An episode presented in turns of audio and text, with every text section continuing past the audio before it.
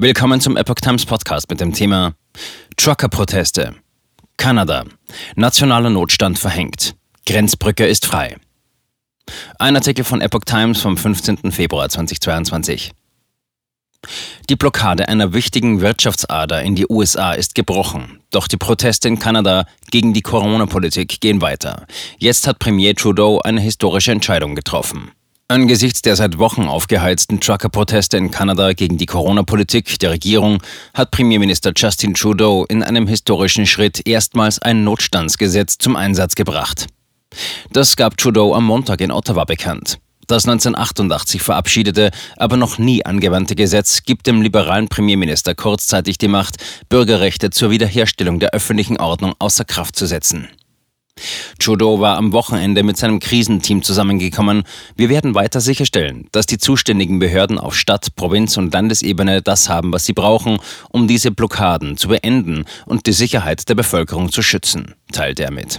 Bereits zuvor hatte Trudeau angesichts der seit rund drei Wochen anhaltenden Trucker-Proteste die gewaltsame Auflösung von Blockaden nicht ausgeschlossen und die Blockaden illegal genannt. Mit Ontario hat eine der betroffenen Provinzen bereits einen Notstand ausgerufen.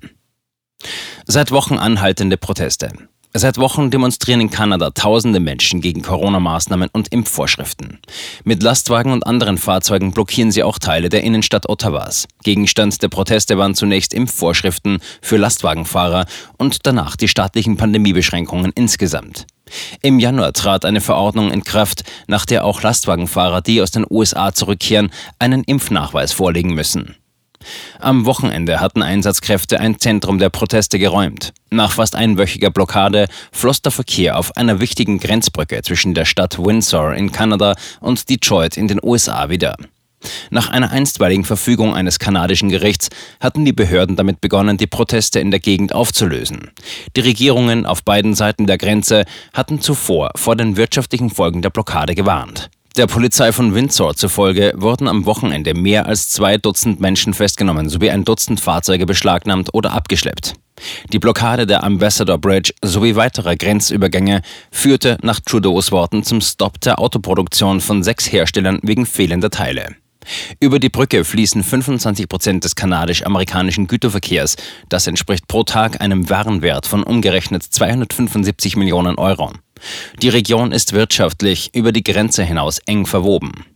Andernorts gingen die Proteste gegen die Corona-Maßnahmen der kanadischen Regierung weiter. Nach Behördenangaben blieb am frühen Montagmorgen noch mindestens ein weiterer Grenzübergang zwischen Coates in der kanadischen Provinz Alberta und Sweetgrass im US-Bundesstaat Montana geschlossen. Auch in Ottawa harten Trucker trotz eisiger Kälte weiter aus. Dort habe es am Wochenende ebenfalls zahlreiche Festnahmen gegeben, teilte die Polizei mit. Weitere Teile der Bevölkerung hatten Trudeaus teilweise sehr strikten Anti-Covid-Kurs in den vergangenen zwei Jahren mitgetragen. In jüngsten Studien zeichnet sich allerdings eine mögliche Trendwende ab, auch wenn das Bild noch nicht eindeutig ist.